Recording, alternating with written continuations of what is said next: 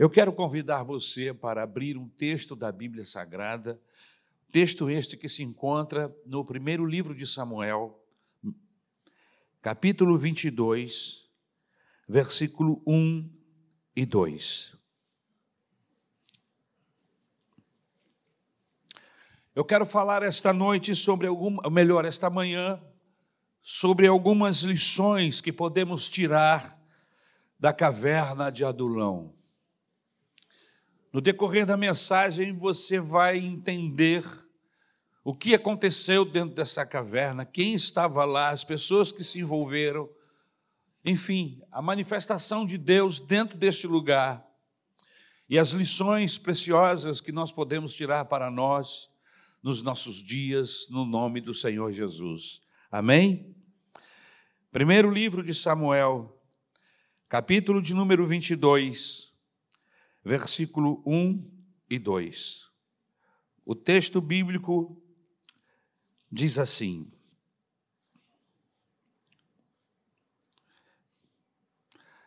Davi fugiu da cidade de Gate e foi para a caverna de Adulão. Quando seus irmãos e a família de seu pai souberam disso, foram até lá para encontrá-lo. Também Juntaram-se a ele todos os que estavam em dificuldade, os endividados e os descontentes, e ele se tornou o líder deles. Havia cerca de 400 homens com ele.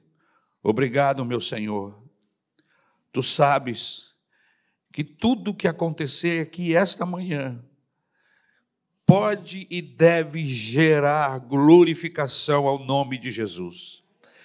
Eu te suplico que tu me, me envolva com a tua graça, que tu me dê uma mente que flua a tua palavra, e que esta palavra possa alcançar o objetivo maior, transformação, tocar nos corações, transformar vidas, glorificar o teu nome. Daqueles que estão aqui neste santuário, e daqueles que estão em casa nos assistindo através do YouTube. Senhor, que a tua boa mão esteja sobre nós, sobre mim, para me abençoar na transmissão da tua palavra, sobre os que me ouvem, para que suas mentes sejam abertas e que o teu espírito possa promover o nome de Jesus em cada coração. É no teu nome que nós te pedimos e te rogamos estas bênçãos. Amém. Lições na caverna de Adulão. Irmãos, uma caverna é uma cavidade subterrânea ou uma gruta com uma abertura para a superfície. É assim que nós podemos definir uma caverna. A palavra caverna traduz a palavra hebraica meará, essa palavra no hebraico, ela denota um buraco. Às vezes, suficientemente grande para humanos penetrarem neste buraco. Há abundantes cavernas nas rochas calcárias da Palestina. O Monte Carmelo, meus queridos irmãos, e a vizinhança de Jerusalém estavam minados de muitas cavernas.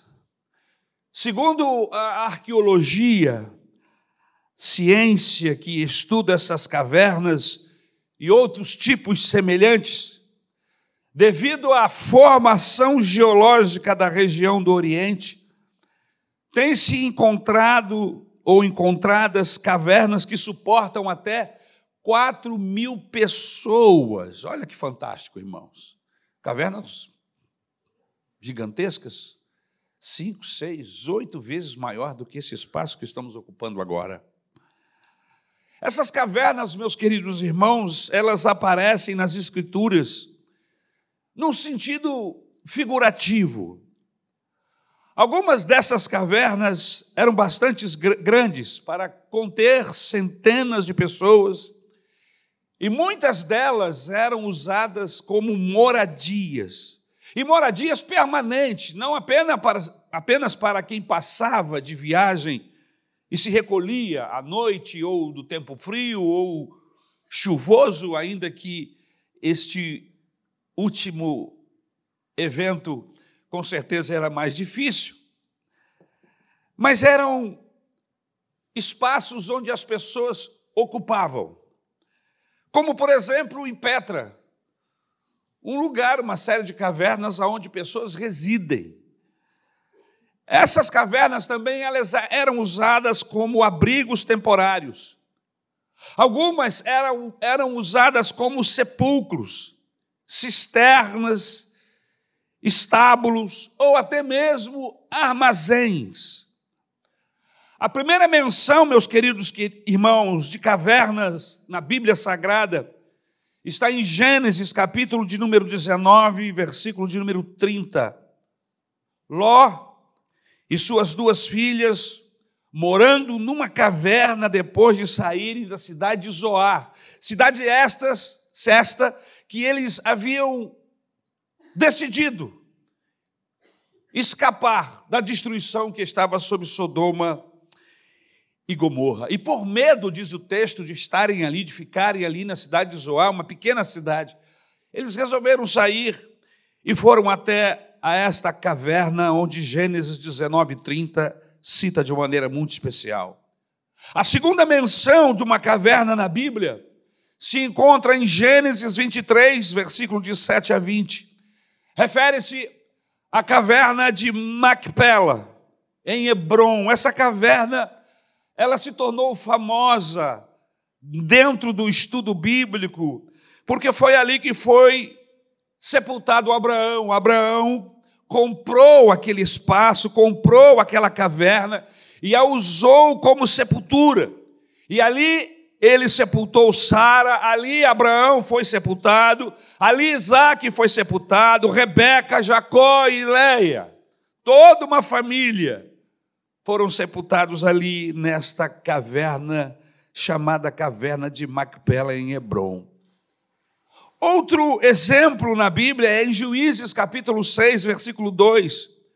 Uma caverna serviu para Gideão de excelente depósito em tempos de perigo. Quando os amalequitas, os incircuncisos, inimigos de Israel, medianitas, melhor dizendo, os pressionava, os cercava, roubava-lhes tudo que pertenciam, suas fazendas, aquilo que eles plantavam, eles vinham com suas carruagens e destruíam, ao ponto de Gideão ter que se refugiar em uma caverna, em um lugar diferente, para ali malhar o seu trigo, para que este não fosse roubado pelos medianitas. Ainda em 1 Samuel, capítulo 13, versículo 6, alguns israelitas, fugindo dos filisteus nos dias do rei Saul, esconderam-se em cavernas. Em 1 Reis, capítulo 18, versículo de 4 a 13, quando a iníqua Jezabel tentou exterminar todos os profetas de Jeová, houve um homem chamado Obadias, Procure ler esse texto, procure estudar um pouco sobre a vida de Obadias. Você vai ver que personagem especial é este Obadias. Que lições preciosas nós podemos tirar da vida de Obadias. Mas esta é uma outra mensagem. O que eu quero dizer é que Obadias, durante um grande tempo, alimentou cerca de 100 desses profetas, levando-lhes pão e água escondendo-os da perversa Jezabel numa caverna. Também em 1 Reis, capítulo 19, versículo de 1 a 17, o texto bíblico diz que Elias fugiu diante da ira de Jezabel para uma caverna em Horebe, e foi ali que ele recebeu instruções divinas para voltar pelo caminho que tinha vindo, ungir a Azael, bem como Jeú. Em 1 Samuel, ainda capítulo 22 e versículo 1, já agora dentro do texto que lemos, a fim de escapar da fúria de Saul, que já estava em um processo de perseguição há muitas semanas, há meses, Davi se refugiou numa caverna perto de Adulão e ali se juntaram a ele cerca de 400 homens. Muito bem, pastor. Foi um lindo fundo histórico falar de todas essas cavernas mencionadas e os personagens que ali estiveram. Ótimo, mas o que é que eu tenho a ver com isso? Eu moro em Jacarepaguá, na Praça Seca, ou nas eh, diversos endereços aqui nesta localidade. O que é que eu tenho com isso? O que é que esta mensagem tem a ver comigo? Eu não moro em caverna. No texto que nós acabamos de ler, nós vemos Davi refugiado de Saul, se escondendo em uma caverna. O que nos faz observar, meus queridos, que sempre quando somos perseguidos ou temos problemas, a primeira coisa que nós procuramos é fugir, é nos esconder, como se essa fosse a solução do problema. Queridos, o texto bíblico nos informa que Davi está debaixo de uma grande perseguição. Perseguição esta, meus irmãos, que durou aproximadamente dez anos. Agora, imagine alguém querendo te matar a qualquer custo. O que você faria? Talvez você também fugisse para uma caverna. Mas Davi quis apenas se esconder e não morar na caverna. Caverna não é moradia de crente, irmãos. Aleluia. Caverna é apenas uma habitação temporária, aonde podemos aprender com o nosso Deus a vencer os males que nos cercam e que querem nos destruir. Na caminhada, na caminhada da vida, às vezes recorremos a algumas cavernas quando nos sentimos esgotados, quando nos sentimos sufocados com as nossas lutas diárias, quando somos perseguidos e ameaçados pelos inimigos, quando nos encontramos inseguros, abatidos, debilitados, deprimidos, desanimados e às vezes amedrontados, procuramos a caverna em busca de um refúgio, em busca de um refrigério, em busca de alguma segurança. E talvez tenha sido essas todas estas razões que levaram não apenas Davi, mas a esses 400 homens a entrarem para dentro da caverna de Adulão. Mas esse texto nos traz lições preciosas. E quais são as preciosas lições que nós podemos tirar daqui, pastor Ari? Primeira lição que eu quero guindar aqui desse texto é que a caverna é um lugar de refúgio. Em 1 Samuel, capítulo 22 e versículo 1, a primeira parte diz que Davi retirou-se dali e refugiou-se na caverna de Adulão. Na caverna Davi procurou refúgio, procurou segurança. Logo depois, não muitos dias, vieram também os seus familiares. E não muito tempo depois, 400 homens, fora mulheres e crianças, também entraram para dentro daquela caverna no Salmo de número 46 e o versículo 1, nós começamos a entender o que aquela caverna simbolizava para Davi. Quando ele escreve, a partir do versículo 1, Deus é o nosso refúgio e segurança, socorro bem presente na hora da angústia. Por isso, não temerei. Aleluia! Aleluia! A caverna de Adulão significa a justiça do povo. É o significado desta palavra. Significa refúgio. Significa esconderijo. Caverna, ou este lugar, era um complexo de cavernas que ficava no, no vale de Elá. E essa caverna era um lugar bastante conhecido em Judá. Mais ou menos cerca de 16 quilômetros de Gate, cidade dos filisteus, e 24 quilômetros de Belém, a cidade natal do próprio Davi. Quem sabe no Salmo de número 57, Davi tenta comunicar de uma maneira poética o que ele estava vivendo e por que ele se escondia naquela caverna. Nos primeiros seis versos do Salmo, ele diz que ele encontra refúgio na sombra das asas de Deus. Mas ele está cercado por leões, encarando sua própria sepultura.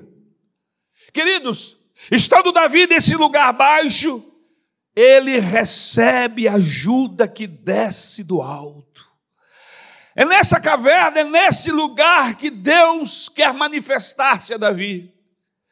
É nesse espaço que o Senhor quer se fazer presente, quer criar intimidade, quer reabastecer moral e espiritual, psicologicamente. É nesse lugar que Davi vai receber forças de Deus para continuar a sua jornada. Estando nesse lugar baixo, ele recebe ajuda que desce do alto. Perdido nas sombras e nos seus pensamentos, ele não tem para onde fugir. Se ele for para casa, ele coloca os seus familiares em perigo. Se ele foge para alguma cidade, ele coloca os moradores daquela cidade em perigo, como aconteceu quando ele fugiu para a cidade dos sacerdotes e Saul soube, chegando lá, exterminou 70 dos sacerdotes que ali moravam e seus familiares. Um absurdo. Este homem estava totalmente possuído pelo poder maligno.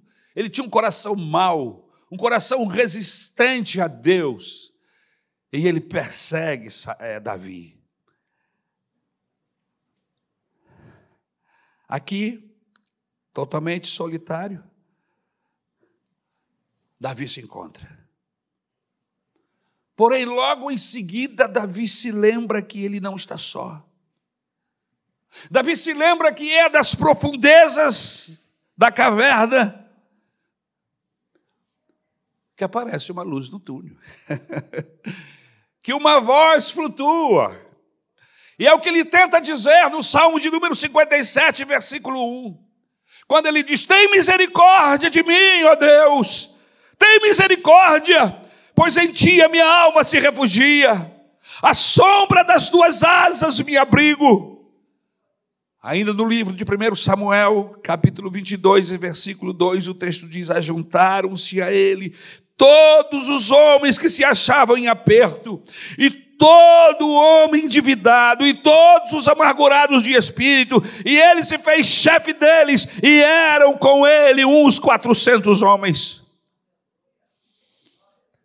Queridos, quando Davi estava na caverna, quem sabe chorando, ou talvez contente por estar escondido de Saul, e assim ele consegue consegue um pouco de paz.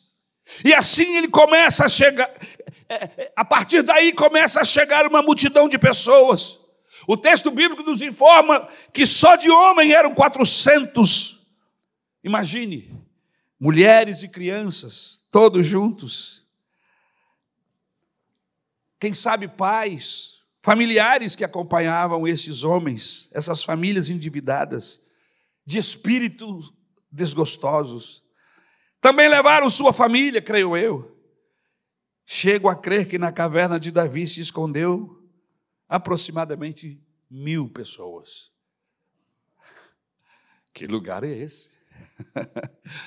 um lugar que Deus leva Davi e leva todos aqueles homens. Um lugar de refúgio, um lugar secreto aonde o Senhor vai se manifestar para abençoar não apenas Davi, mas abençoar todos aqueles que estão acompanhando Davi.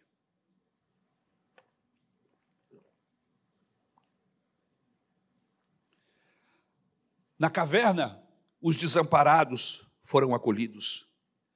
Na caverna, os enfraquecidos foram fortalecidos e encorajados. Na caverna, os desanimados foram animados. Davi entrou sozinho naquela caverna, mas ao sair, saiu com um exército de valentes. O que aconteceu naquele lugar, meu irmão? Havia uma manifestação, uma presença de Deus dentro daquela caverna, que curava, que abençoava, que renovava. Irmãos, eu queria lhe sugerir esta manhã uma coisa. Nós não estamos vivendo no tempo de Davi e não temos uma caverna como a caverna de Adulão. Mas você pode fazer do seu quarto, da sua casa, a sua caverna, o lugar aonde Deus irá encontrar-se com você. Jesus, quando fala de encontro com Deus, ele diz o seguinte: quando orares, entra para o teu quarto, feche a porta e fala em secreto com Deus, porque Deus já está lá no secreto e Ele vai te ver, aleluia.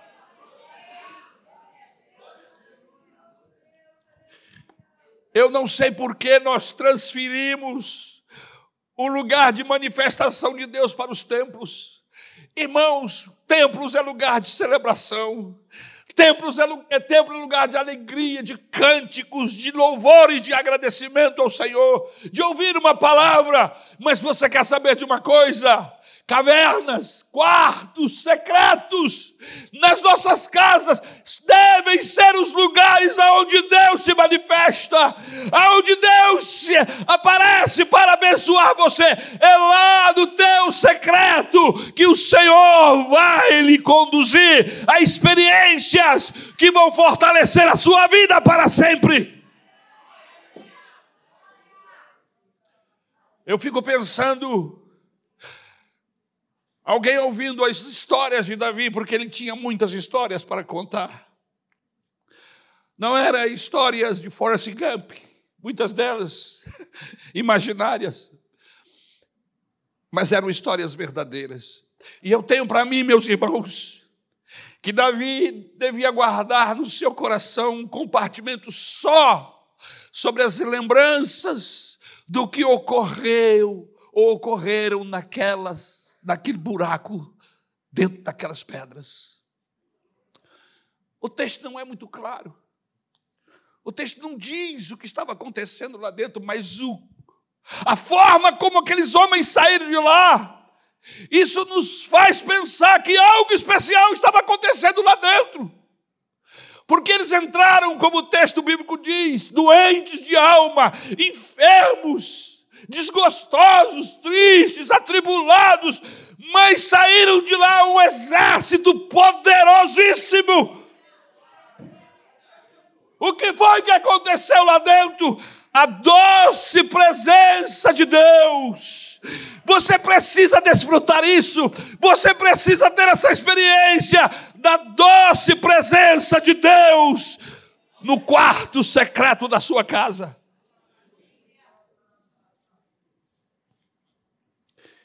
Infelizmente, nós vivemos dias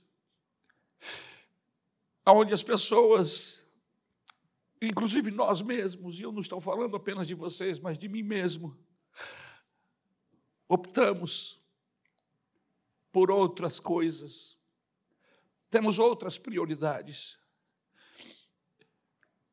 Não priorizamos Deus na nossa vida.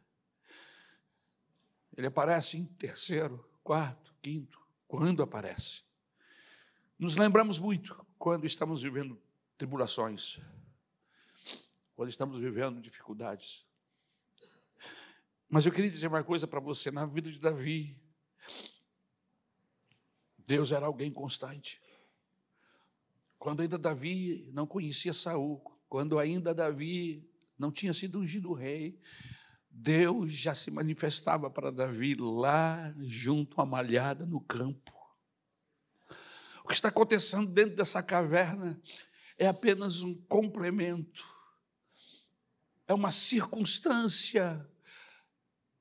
Obrigado, meu amado. Que Deus o abençoe e o recompense poderosamente, com muitos filhos, uma descendência longa, próspera.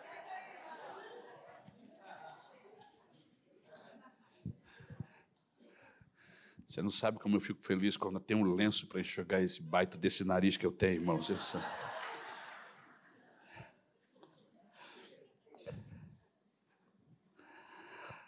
Na caverna, os desanimados foram animados.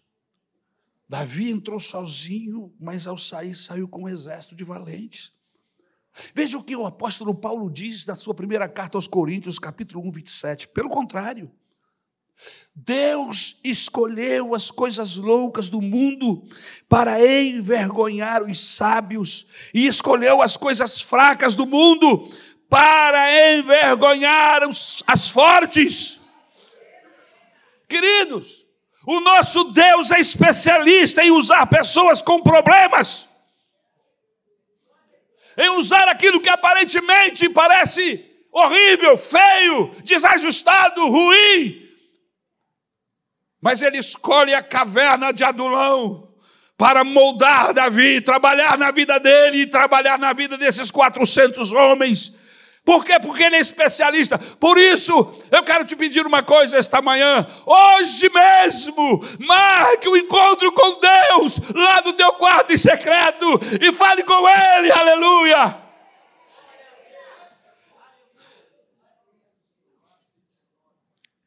Irmãos, Moisés gaguejava, era gago.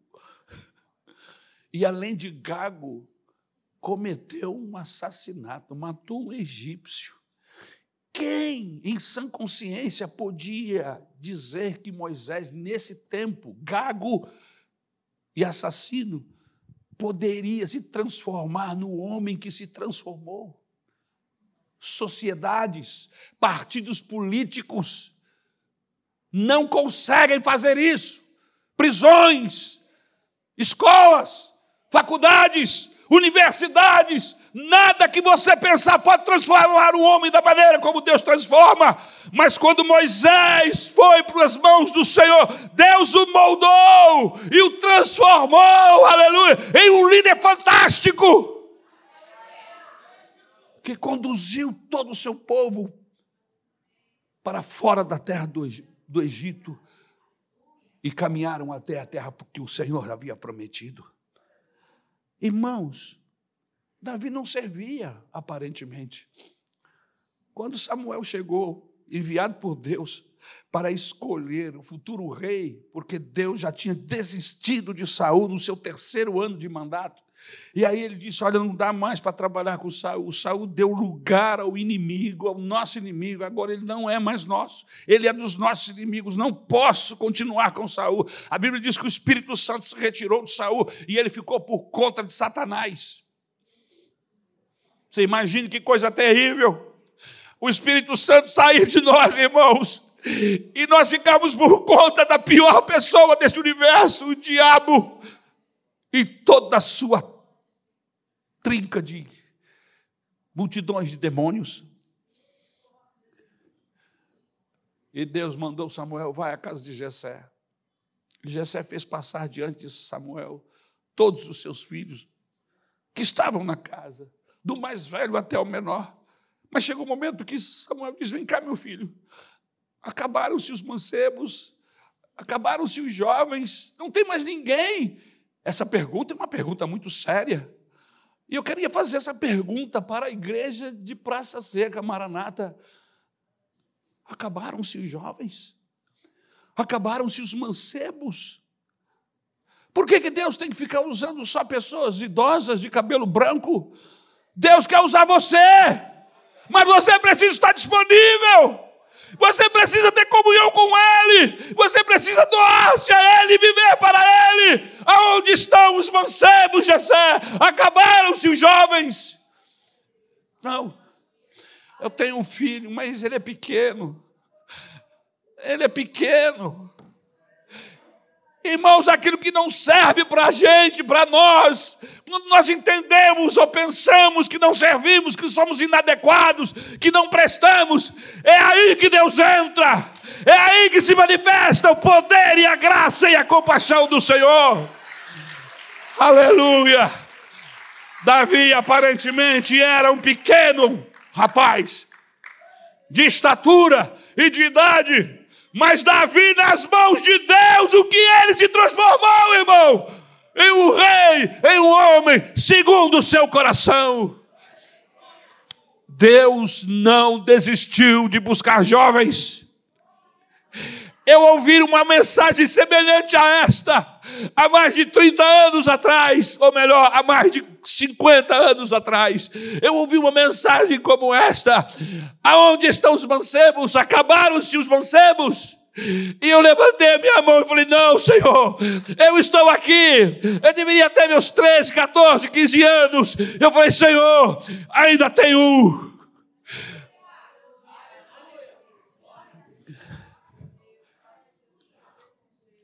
Isso aconteceu comigo, que sou um verme, vai acontecer com você.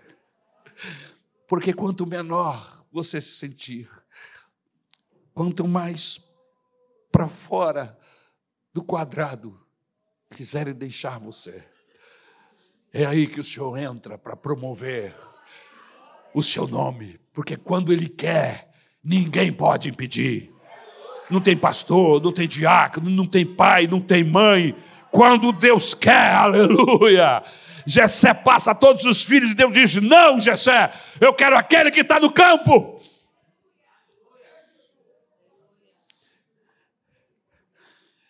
Abraão era velho demais para alguns. Velho demais.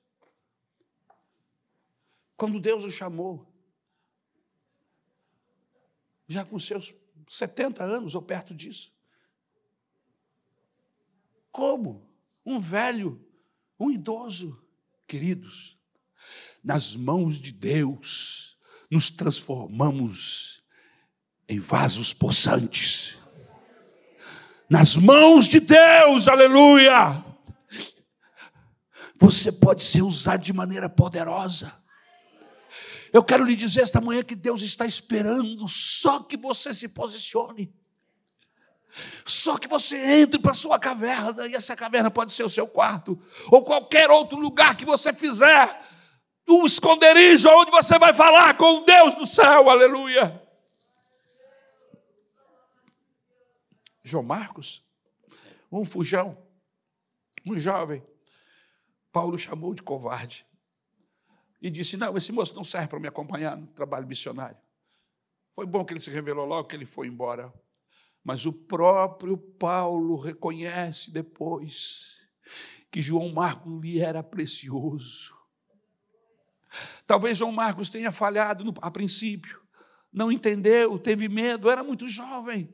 Mas uma coisa que eu aprendo na vida de João Marcos é que Deus não tem lixeiras. Deus não descarta pessoas.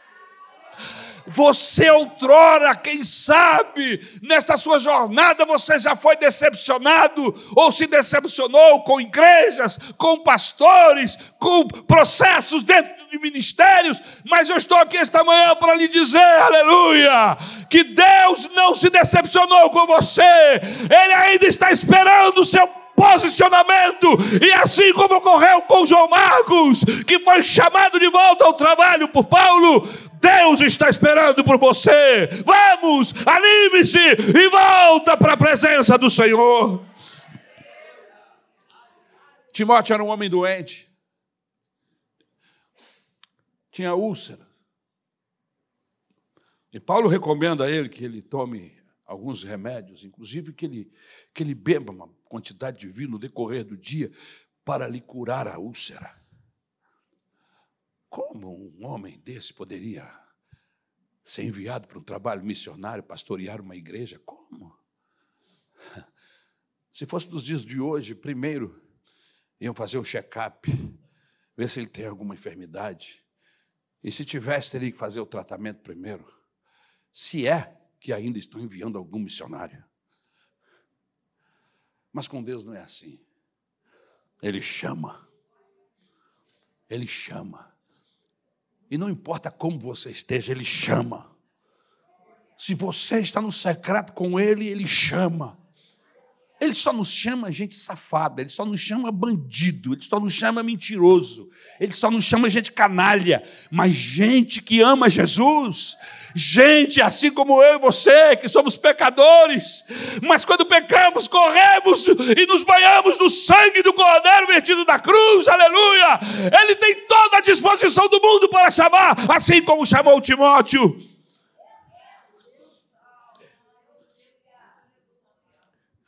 Chamou Oséias. Irmãos, Oséias era casado com uma prostituta. Hoje nós fazemos. Fulano faz isso? Não, não pode. A esposa dele não convém. Não, os filhos deles não são muito bons. Que interessante, né? Os, os critérios de Deus são diferentes dos nossos. Eu não estou dizendo que os nossos são ruins, até porque nós estamos sendo guiados pelo que diz Atos dos Apóstolos. Mas o, o extremo é que quando Deus vê um coração sincero e temente a Ele, Ele não leva em consideração se a sua esposa é prostituta, se os seus filhos são crentes ou não.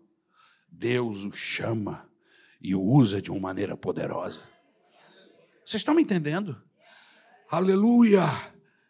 Jacó, um sujeito mentiroso de marca maior, chefe de bandidos. é, irmãos.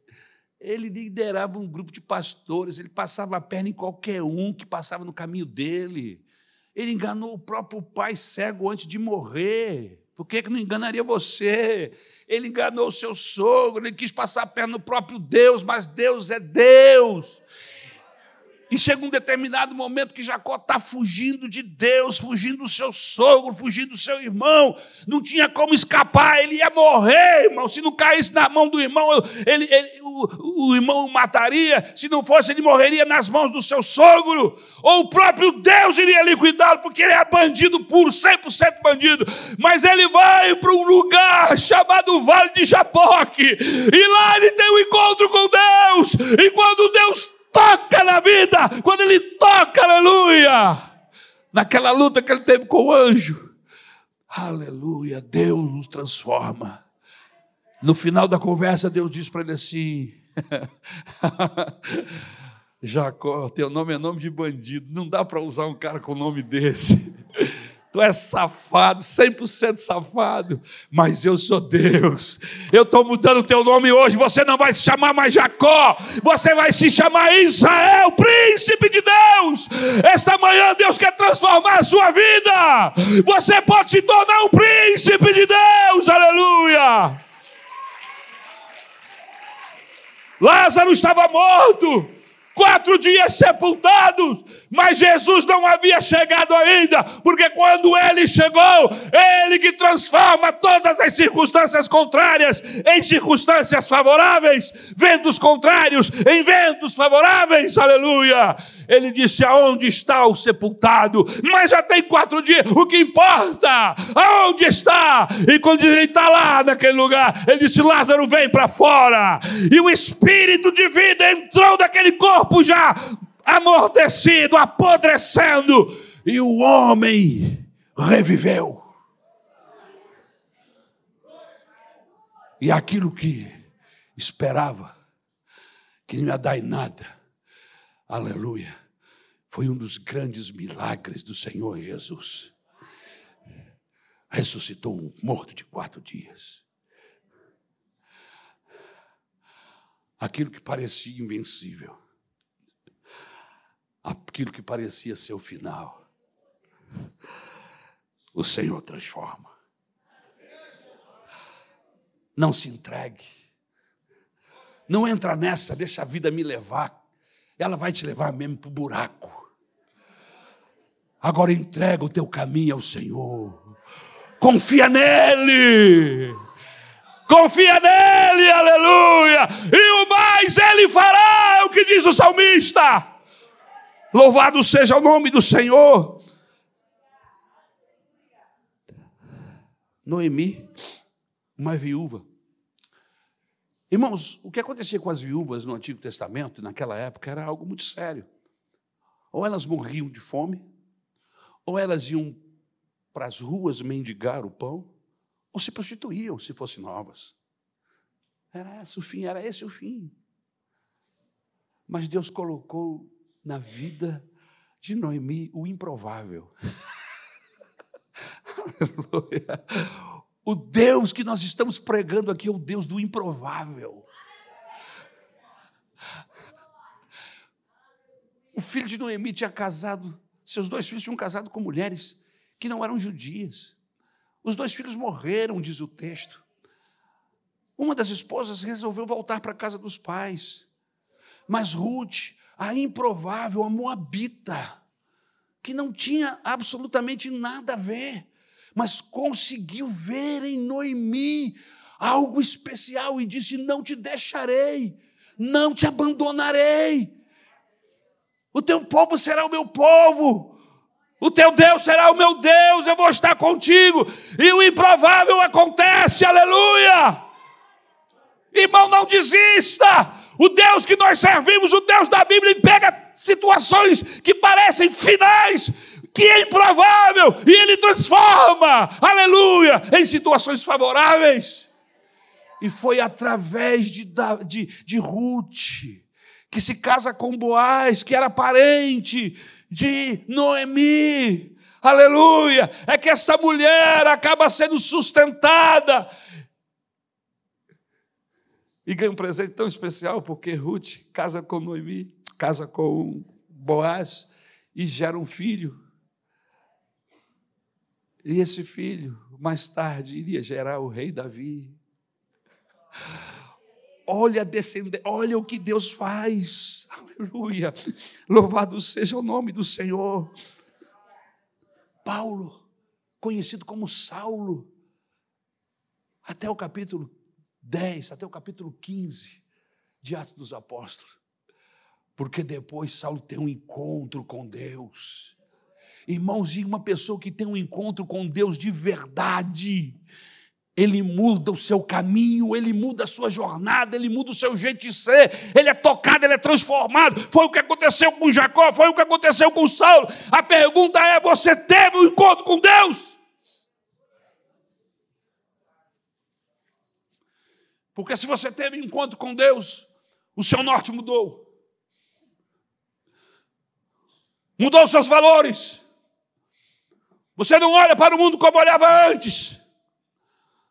Você sabe que estamos aqui só de passagem. Você tem outra pátria. E apesar de vivermos aqui, trabalharmos para sobreviver, mas a nossa militância é outra. Nós não militamos por partidos, por homens, nós militamos pela causa de Jesus. Aleluia. Paulo de perseguidor se transforma em um homem cheio do Espírito Santo e agora é pregador do Evangelho. Aleluia. Jonas fugia de Deus e Deus usou de maneira terrível, poderosamente. Jonas fugiu a ponto de pegar o navio na direção oposta a que Deus havia lhe enviado. Deus envia uma tempestade. Jonas sabe que ele é a causa da tempestade. E ele diz: Pode me jogar no mar. bicho bandido, né, irmão? Pode me jogar no mar, que a hora que eu cair lá, para tudo. Ele tinha consciência de que estava errado, que era bandido, que era pecador.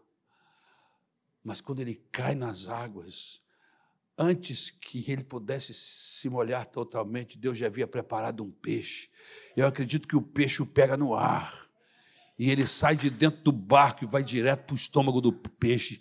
E durante três dias e três noites ele fica lá. Mas o texto bíblico diz, lá no livro de, de, de, de, de, Jonas, no capítulo 2, ele diz assim: Do fundo do abismo clamei ao Senhor, e ele me ouviu, aleluia! Lá do fundo do abismo, irmãos, Deus tem interesse em nos ouvir. Deus quer nos ouvir. Irmãos, aqui é lugar de celebração, é em casa que nós falamos com Deus, em casa que nós conversamos com Ele, aleluia. E Deus faz com que o peixe o conduza até uma praia. E a partir deste ponto, ele marcha em direção ao alvo, que era a cidade de Nínive, que não estava pertinho, não, estava bem longe. Miriam era fofoqueira, irmão. Irmã, você conhece fofoqueira, gente fofoqueira? Não olha para o lado, não, fica olhando para mim.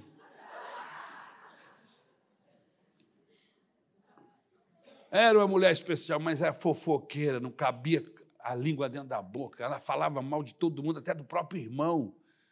Porque ela criticava e falava tão mal de todo mundo e do próprio irmão e de todo mundo que andava com Deus. Ela ficou leprosa, branca como a neve, lepra pura. Pecado. Para com isso, irmãos. Cuide da sua vida. Deixe que Deus vá cuidar da vida dos outros. Para de olhar para os outros, olhe para si, olhe para Deus. Se tem que fazer algum comentário, faça esse comentário em oração. Conta para Deus, não conta para ninguém, não. Vai lá para o teu quarto, o secreto, fala, faz fofoca para Deus. É, veja o que, é que ele vai te responder. Não ficar fazendo fofoca com o diácono da igreja, para o professor, para o irmão, para a irmã. Não.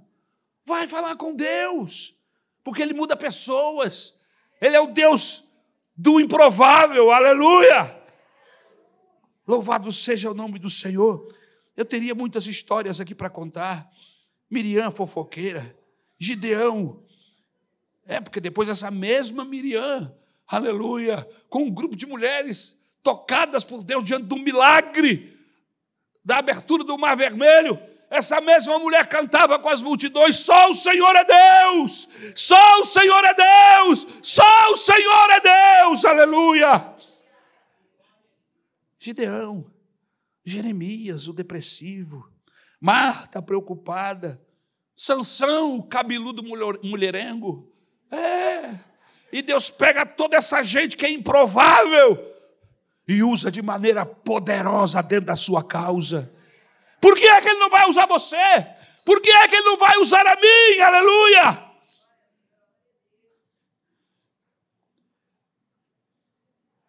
Na liderança de Davi, irmãos, um bando de fracassados se tornaram em um exército de valentes e vencedores. Agora, uma coisa interessante: mesmo na caverna haverá providências para a sua vida. A caverna de Adulão era um lugar não para se esconder e fugir dos problemas. A caverna de Adulão era um lugar de refúgio, um lugar de recuperação, um lugar de refrigério. Diferente de Elias, que se sentiu sozinho na caverna de Horebe, Jacó, que foi depositado morto na caverna de Macpela, Davi não estava sozinho. Na caverna de Adulão, Davi não estava sozinho. Davi era fugitivo e com ele se agrupou todos os homens que atravessavam crises terríveis. E enquanto estavam lá, Deus os restaurou de uma maneira poderosa. Davi entrou sozinho, mas Deus lhe deu um exército. É assim que acontece, pastor. Aleluia. É assim que acontece, meu irmão, minha irmã. Nós entramos sozinhos na presença de Deus, e quando saímos de lá, saímos fortalecidos, com a nossa família de pé, com os nossos filhos submissos a Deus. Em nome de Jesus, não perca tempo, vá para o teu quarto em secreto É no meio das dificuldades que os valentes aparecem. Esses dependem única e exclusivamente de Deus. O livro de 2 Samuel, capítulo 23, versículos de 8 a 39, faz um destaque no versículo 37. Valentes do exército de Davi, nome por nome. Cada um desses nomes são 37. Seis desses 37 receberam maior destaque pelos seus feitos. O primeiro tem o nome de Josebe, conhecido como Josebão. Josebe de Bersebete, o principal de todos. Esse homem matou 800 inimigos numa só batalha. Você sabe o que significa isso? Demonstrando com isso coragem, demonstrando com isso força, poder, determinação. E aonde foi que esse homem conseguiu? Como ele conseguiu se transformar de um endividado, de um cabisbaixo, de um covarde, nesse homem valente? Eles estavam todos na caverna de Adulão. Mas não foi só esse homem, não. O segundo tem o nome de Eleazar. E o maior feito dele foi quando os filisteus desafiaram os filhos de Israel para a batalha. E todos fugiram da presença dos filisteus, menos Eleazar. Sozinho, meu irmão. Pegou uma espada e, demonstrando assim coragem e perseverança para vencer as batalhas do Senhor, lutou contra os filisteus. E a sua gana em lutar era tão grande que o texto bíblico diz que quando a batalha terminou, ele continuava com a espada na mão. Ele continuava lutando. E tiveram que dizer: para, meu filho, para! A guerra já acabou! E não conseguiam tirar a espada da mão dele, tiveram que abrir dedo por dedo, porque ele estava agarrado na espada. Espada do Senhor, aleluia! Como nós precisamos de gente assim, altamente comprometida com o Senhor, que quer lutar as batalhas do Senhor, aleluia.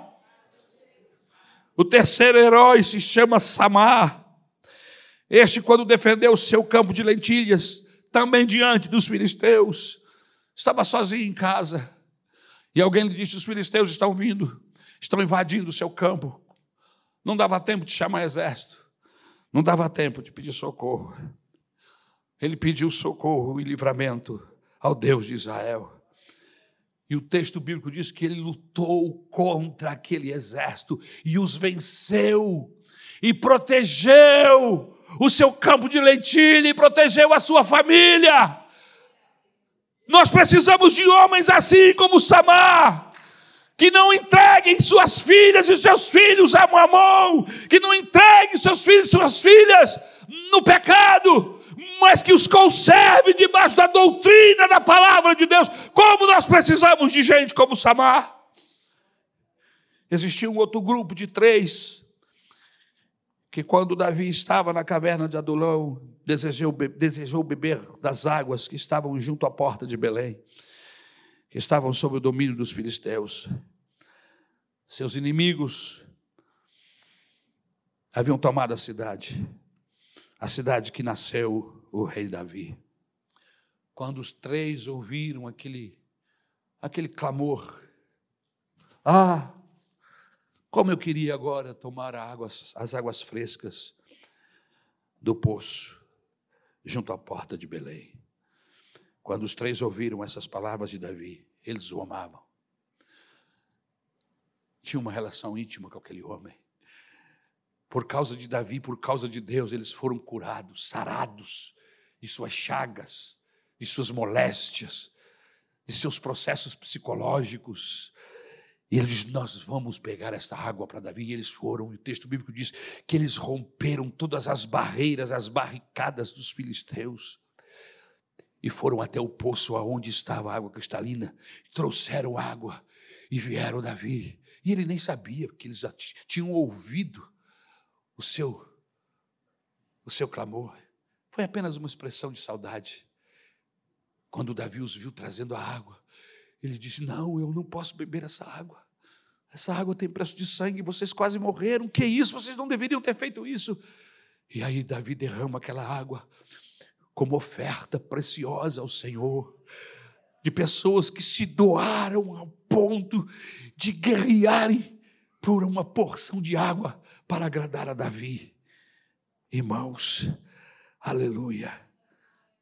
Esses homens ultrapassaram as expectativas. Quem poderia dizer que esses 400 homens, mulheres e crianças se transformariam neste exército? Quem?